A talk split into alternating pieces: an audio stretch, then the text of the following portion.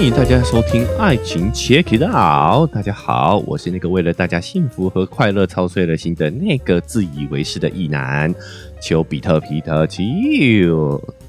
昨天聊完山道的猴子啊，我们也有一个结论：山道猴子之所以会有悲剧的一生啊，其实有的时候也是因为他太努力了，他太努太努力的想要拥有幸福跟快乐的人生，但是方法错了。那怎么样找到正确获得幸福跟快乐的方法呢？哎，刚好最近看到了一些关于幸福以及快乐的最新研究，来跟大家分享一下。首先是幸福的研究，这个研究来自于二零二二年出的一本新书，叫《幸福经济学》，作者是南加大的经济学家理查德·伊斯特里。他发现了一个关于金钱的悖论，就是金钱的多寡。收入的高低能不能够带给你幸福感？我相信，如果是我们这些普通人，你一定答案是可以。钱越多，绝对是会带给我们越多的幸福的。但是，如果你去访问那些真正的有钱人，他们又会给你相反的答案。比如说，马云会说他对钱没兴趣，哦，他都没有，从来没有碰过钱。所以这个悖论是确实存在的哦。就算是我们单纯的观察我们身边的人，其实你通常也都会获得不一样的一个答案。那这个悖论到底怎么解释呢？这位经济学家伊斯特里呢，他的结论就是两个结论都是对的啊，所以才叫悖论嘛。也就是说呢，一方面确实是收入越高会带给我们的幸福感是越高的，但是另外一方面呢？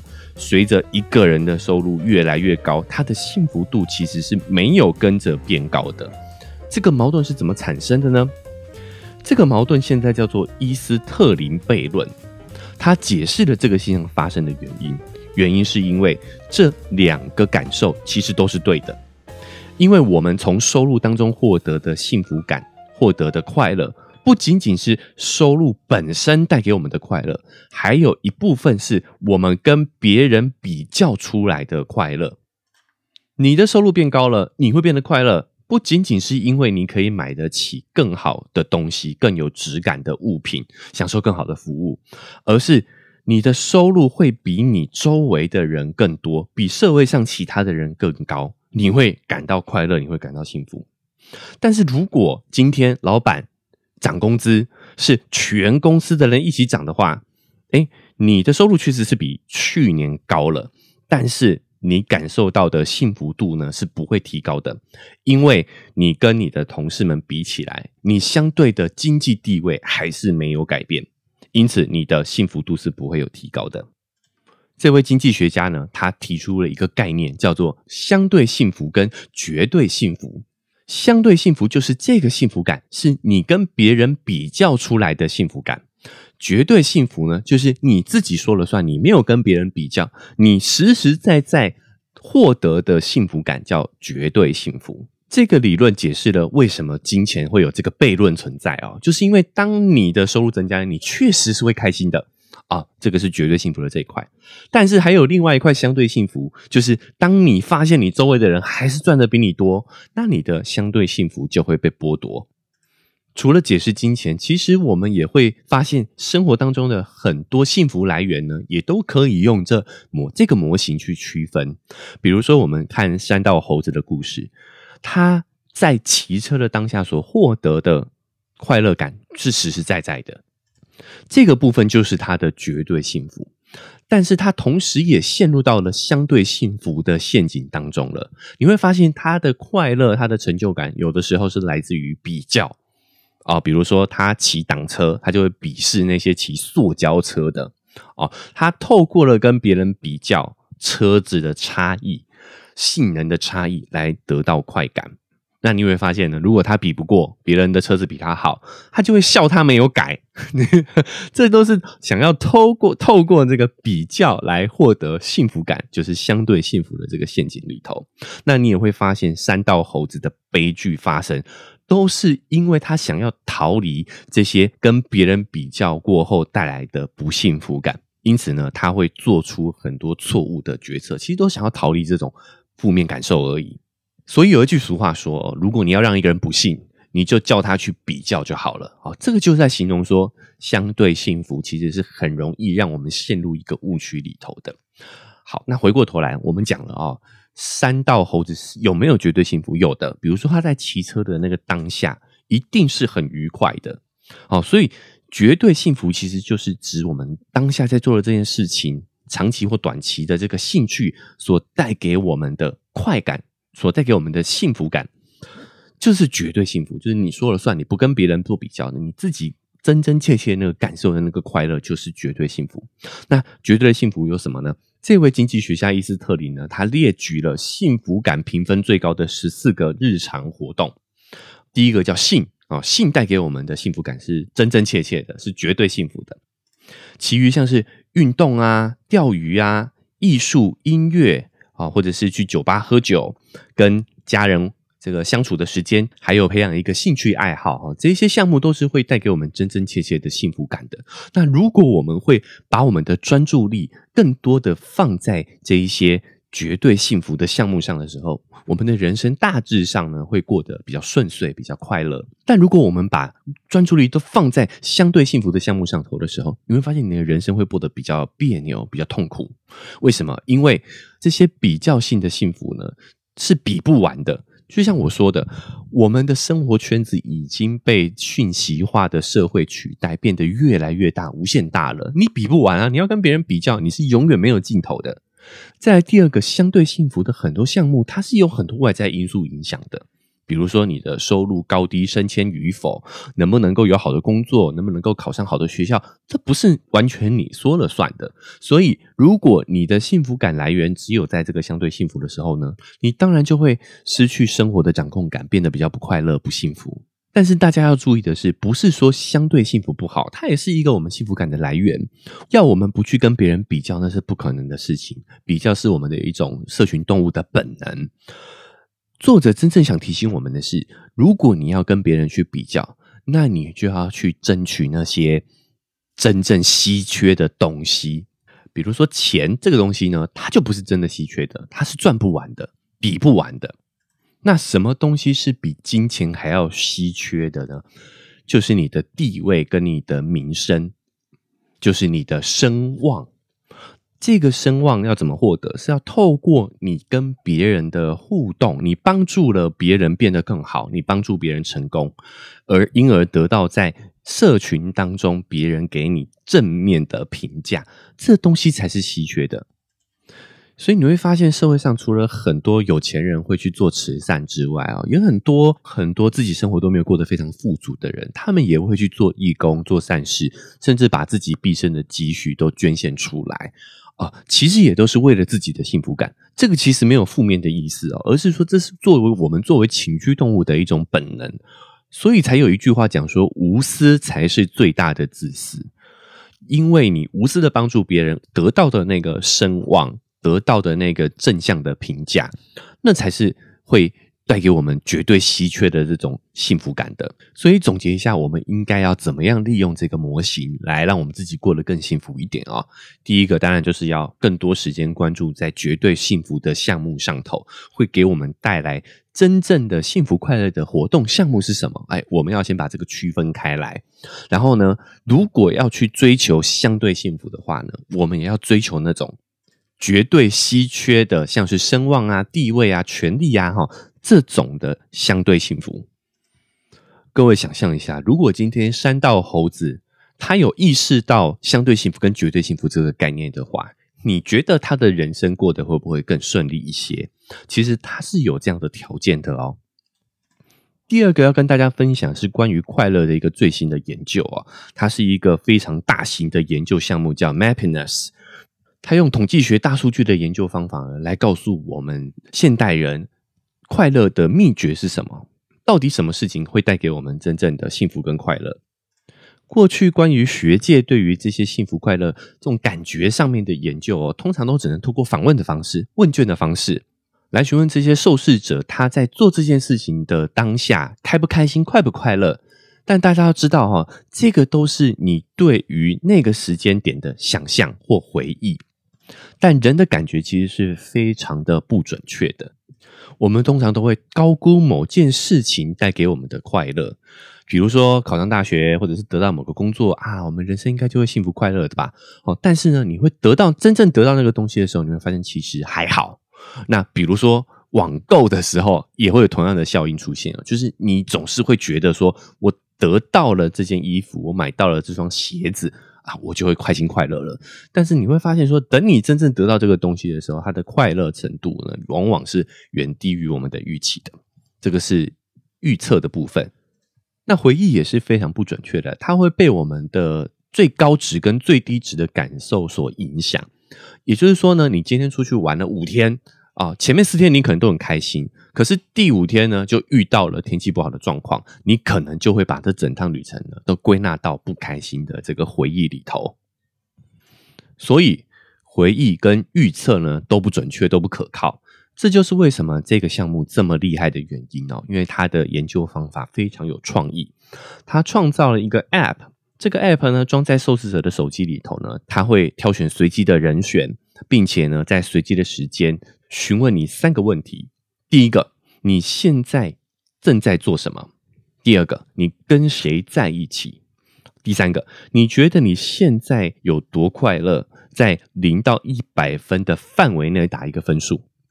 受试者的回答都是他当下在做这件事情的快乐程度、当下的感受，所以它是非常准确，它不会受到预测的落差以及回忆的影响。这个真的是一个非常天才的研究方法哈！而且他提的这三个问题，其实也在暗示着我们关于快乐与否的关键因素，就是你在做的 share，跟你跟你一起做这件事情的人。好，那就用这样的一个研究方式呢。过了几年，研究者收集到来自六万多个受试者的三百多项关于快乐的数据。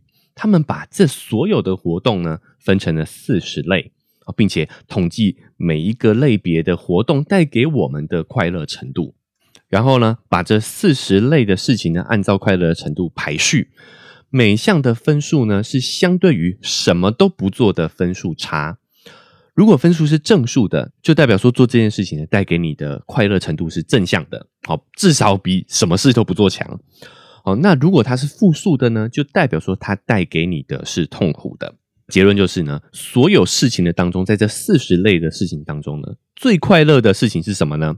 就是性啊，就是做爱啦啊，它的分数是十四点二分。第二名呢是去剧院观赏戏剧啊、舞蹈啊，或者是音乐会。我觉得看演唱会应该也算啊啊。这些活动呢是九点二分。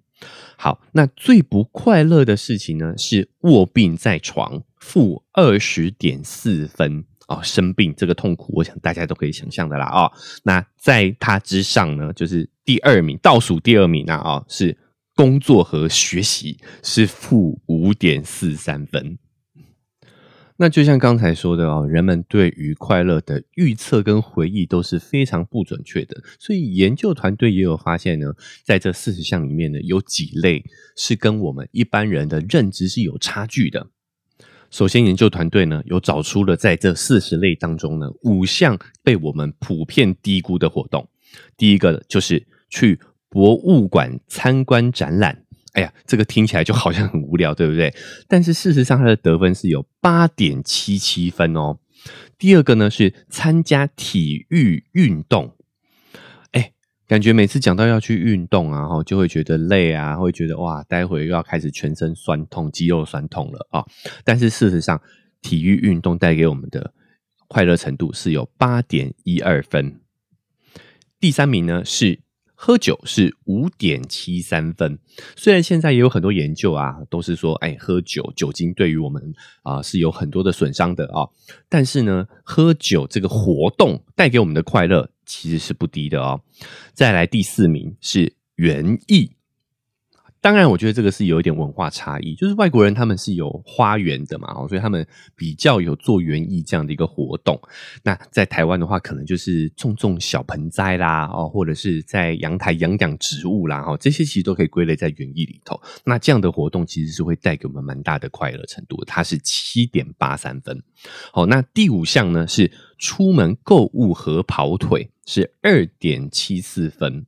哦，出门购物感觉还可以理解啦，哦，买东西是蛮快乐的嘛，哦，但是光跑腿，跑腿什么意思？跑腿就是你是去为家人、为朋友买东西，叫跑腿，它带给我们的快乐也是正向的。研究人员发现，这些活动呢，都是需要你动起来的活动，具有主动性，你都是主动去做某些事情，所以这就告诉我们，快乐的第一个秘诀就是。主动去做出某些事情，这个主动性就会带给我们快乐。有时候不一定是这个活动本身，而是当你有这个主动性跟决定权去做某些事情的时候，这件事情就会带给我们快乐。所以你会发现，同样的事情，如果今天是人家逼你做的。你就会不快乐，你的快乐程度就会下降。但是如果你今天是自愿去做任何事情，就算这个事情是辛苦的，是有一点点挑战性的，有一点点痛苦的，但你也会很快乐，因为这个主动性非常的重要。好，那我们接下来讲五个被高估快乐程度的活动，就是说呢，我们以为我们做这件事情很快乐哦，但是事实上呢，并没有那么快乐。第一个就是。休息、睡觉跟放松，它是只有一点零八分啊。当然啦，睡觉跟休息是很重要的哈。为了健康，我们是要好好休息，好好重要。但是研究发现，它其实没有带给我们那么多的快乐哦。我们会做这些事情，其实就是生理需要，好，而不是说，哎，真的做这样的事情的话呢，就会让我们很快乐。所以。就像刚刚说的嘛，快乐程度可能跟你主动性有点关系，好，所以说睡觉有的时候是生理需求，哦，所以你是没有主动性的，你相对来说就比较不会那么快乐。再来第二个是电脑和手机游戏这两个活动的快乐程度也是被我们高估的，哦，我我们现在人其实都有一点多少这个手机成瘾的这个症头症状嘛，哦。但是其实有的时候，我们只是透过这个活动来逃避某些事情，我不知道哈。但是它带给我们快乐的程度其实是只有二点三九分的。好，第三个呢是看电视电影，它只有二点五五分。哦，那这个我有私心啊，因为我很喜欢看电影嘛，哦，所以我个人认为呢，他讲的，因为他跟电视摆在一起，所以说说他看电影的这个事情，应该是指在家里，是你坐在沙发上变成一个沙发马铃薯在追剧的时候。哎，其实他的快乐程度是还好的哦，是二点五五分。那我觉得，如果你是出门去看电影，跟朋友一起的话，我觉得这个分数是会再加叠上去的。我们后面再来探讨一下啊。好，再来第四个活动呢，被高估的是吃饭和吃零食，只有二点三八分。就我们会很长，这个我觉得深有体悟啦。就我们会高估我们对吃的需求跟快乐。你会发现，说你有时候你会很想很想吃某件东西，但是你吃到的时候呢，你就会发现其实没有那么快乐，你一下就腻了啊。再来第五项呢是上网，好浏览一些网页啊什么的，我就是我觉得可能刷抖音也算吧啊，就是这一些活动啊，感觉很快乐，但是其实实际上呢，它并没有带给我们。那么大的快乐程度啊，上网浏览只有零点五九分，是蛮低的哦。好，那你也会发现这些活动都是比较静止的活动，它是不用消耗我们太多能量的。但有可能是因为现代人真的是太忙碌了哦，所以一旦我们当我们有空闲时间的时候，你会发现我们比较会倾向去选择这一些静态的活动。但是研究发现，这些静态活动带给我们的快乐程度真的是普普通通啦哦。有的时候，我们应该多做一些会让我们积极主动的事情，会动起来的事情。那就像我们刚刚说的，快乐来自于你的主动性。我们主动去做某些事情，我们通常都会变得比较快乐。哎，但是现实人生，我们是没办法那么自由的，对不对？比如说在工作的时候呢，我们就常常要被迫做很多我们啊。不喜欢的事情，那我们当然就会不快乐。所以呢，工作的快乐程度是倒数第二名，是负的五点四三分。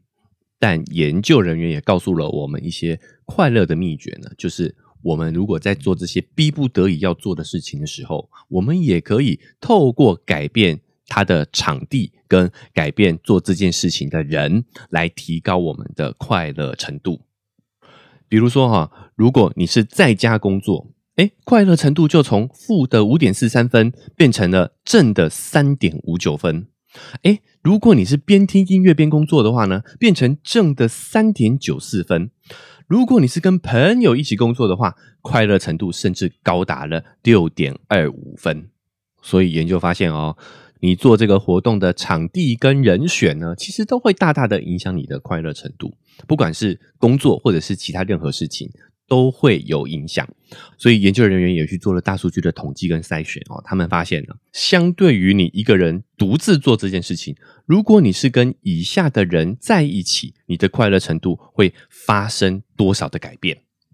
好，假设如果你是跟有浪漫关系的伙伴啊，就是暧昧的对象啦，或者是男女朋友伴侣啊，你们如果两个人一起做这件事情的话呢，是会快乐程度上是会加四点五一分的。好，那如果是跟朋友在一起的话呢，他会加四点三八分。哦，如果是跟其他家庭成员的话呢，是加零点七五分。哦，至少还是正的啦。那再来呢，如果是跟客户跟顾客的话呢，也是正分哦，是零点四三分。哎，但很有意思的是，如果今天你是跟同学或者是同事，他们是负的零点二九分。哦，是负分哦。我觉得这跟主动性也有点关系，因为毕竟我们的伴侣、我们的朋友是我们主动做出选择的，所以呢，你会发现他对于我们快乐的影响程度是比较大一点。那其他像家人、客户，还有你的同学、同事，大部分我们都是被动被凑在一起的啊。所以这样的人呢，对于我们快乐的提升就是相对较小，甚至是负的哦。好，那其中还有一个叫认识的其他人士，就是。只是熟人哈，熟人，那他的分数呢，就是负的零点八三分。关于这个数字，我自己有一些理解哦，就是我觉得有时候我们应该要把因果颠倒过来一下，就什么样的人是朋友，就是会带给你快乐程度是正分的人才是朋友嘛。其余的人应该把它归类成同事哦、同学或者是熟人哦。真正的朋友应该是我们跟他一起做这件事情的时候是会快乐的嘛，对不对？好，那什么样的人可以做伴侣嘞？就是你跟这个人在一起，他应该是带给你正分的嘛，他应该是给你更多的快乐程度，而不是毫无影响或者是负分的嘛。如果我们用这个量表回过头来整理我们的人际关系，我觉得是对于我们人生的这个长远幸福跟快乐也是有很大帮助的。那研究也发现呢，其实活动的场地呀，哈。是在哪里做这个活动，也是有对于我们的快乐程度有很大的影响的啊。研究就发现呢，大自然是会让我们感到快乐的哦。不过，在大自然不同的环境带来给我们的快乐程度也是不一样的。好，在海边，你的快乐程度是最高的，是六点零二分；在山里面呢，好是二点七一分；哦，在森林里呢，则是二点一二分。那另外一个很值得参考的结论呢，也是我们有时候也会。高估以及低估天气带给我们快乐程度的影响哦。当然，好天气呢，我们的整体感受，我们的快乐程度会增加。但是，其实下雨其实并不会降低我们的快乐程度，反倒是我们刚刚提的几个点，场地啊，跟人选，还有你的主动积极性，这些都是能够确确实实影响我们快乐的点。所以，这个 m e t h n e s s 的大数据研究的几个结论，我觉得都非常有参考的价值。好，首先第一个，我们。其实对于快乐的预测跟回忆都是非常不准确的。我们要更关注我们的当下的感受。其实那个 App 问的三个问题，我们也可以随时随地来提醒自己，问问看自己现在是在做什么？你跟谁在一起？你做这件事情快乐吗？哎，我觉得这样的一个自我询问其实是非常重要的。比如说，我们再回到山道猴子的这个案例啊。他在做这些决策，在做这些活动的当下，如果他有习惯性的问着自己三个问题，他会发现他骑车的时候是真的快乐的。但是，当代他跟别人比较的时候，他是不快乐的。他在跟这个粉发女孩在一起的时候，他是不快乐的。他在跟这个短发女在一起的时候，他是快乐的。他如果能够去在意自己当下的这些感受，更胜于这些相对幸福的话，哎，其实他的三道猴子的悲剧是有可能不发生的。好，那再来是影响我们快乐的，其实是我们第一个主动性嘛。哦，所以我们要在有限的能力范围内呢，多主动去做一些会让我们动起来的事情，这个是增加我们的快乐的程度的一个非常好的方法。哦，再来是关注你做这件事情的场地。哦，像这些为什么这些啊跑三圈的人，哎，大致上都还蛮快乐的。哦，就是他们的活动范围其实就是在大自然里头嘛，然后通常都是在山区啊，是不是？哦，它风景宜人啊。哦，一路上那个边骑车边欣赏风景，我相信他们在跑车的那个当下，在骑车这个当下是快乐的哦。但是有的时候，这个快乐反而会被相对幸福的那些比较所掩盖啊。这个是我们可以去从这这几个研究当中去意识到的，去提醒自己的地方。好，那再来第二个就是人选嘛，我们要慎选身边的人啊。我们应该用我们的。感受来定义我们的人际关系，而不是反过来了，用人际关系来定义我们的感受。好，我们在跟这个人相处的时候，我们问问看自己这三个问题嘛？哎，你的快乐程度，你跟这个人相处的快乐程度到底是几分嘛？你把这个分数想清楚了之后，你再来定义你跟他的人人际关系是同学、同事、是熟人，还是真正的朋友啊？那如果我们也可以啊，去真正。呃，询问自己的快乐感受，我们在两性关系当中，我们也才有办法找到一个适合的对象，会让我们真正快乐的对象。好，这就回到我呃上礼拜相亲的那一期哦，就是如果我们在婚姻的这个框架下，我们通常倾向用条件来选对象，那在这样的一个场景下，我们往往会忽视掉我们的快乐。就是这个人是不是能够跟他相处，是不是快乐的？我们会忽略自己的感受，就为了迎合婚姻的这个脚本。但是如果我们跳脱了这个婚姻的脚本的时候，我们在相处当中会回归本质，就是这个人是不是能够带给我快乐与否嘛？哎，我觉得这个才是正确的处理两性关系的一个大前提，就是我们要关注这个本质的事情。哦，所以希望这两期节目呢，哈，有给大家带来一些思考、一些感受、一些提醒，都可以啊。那我也预告一下哦，秋哥因为之前的这个相亲活动哦，哎，让我重新又对了婚姻的这个脚本呢，有了更多的好奇心。所以接下来几期呢，我也会从这个年轻人的婚姻观，好，还有我们的。这个婚姻的脚本是从何而来？甚至我也找到一些纪录片，是关于我们少数民族的婚姻习俗哦，跟我们现在人的认知是有非常大的差距的。比如说走婚啊、群婚这种形式，真的会让你打开对婚姻脚本的想象哦。所以也请大家敬请期待我接下来的分享啦哦。所以不管你是用哪个平台收听的，记得追踪加订阅，才不会错过我们接下来关于婚姻的探讨啊。那如果你是用 Apple Podcast 或者是 Spotify 呢，现在都可以留下五星的评论哦。目前呢，啊，我们的这个互动方式呢，就只有在我们的这个评论区了啊。所以如果你留下评论的话呢，我也会在节目去做出反馈。其他的部分呢，因为节目草创初期啊，我会慢慢的再补齐啊。目前就希望先大家先订阅起来。那如果你觉得，啊，有感想有想跟我互动的话呢，就留下五星好评啊！如果觉得真的觉得很有收获的话，也欢迎大家分享出去，让更多人听到秋哥的这个频道。那以上就是我们这期节目分享了，我们下期节目再见，拜拜。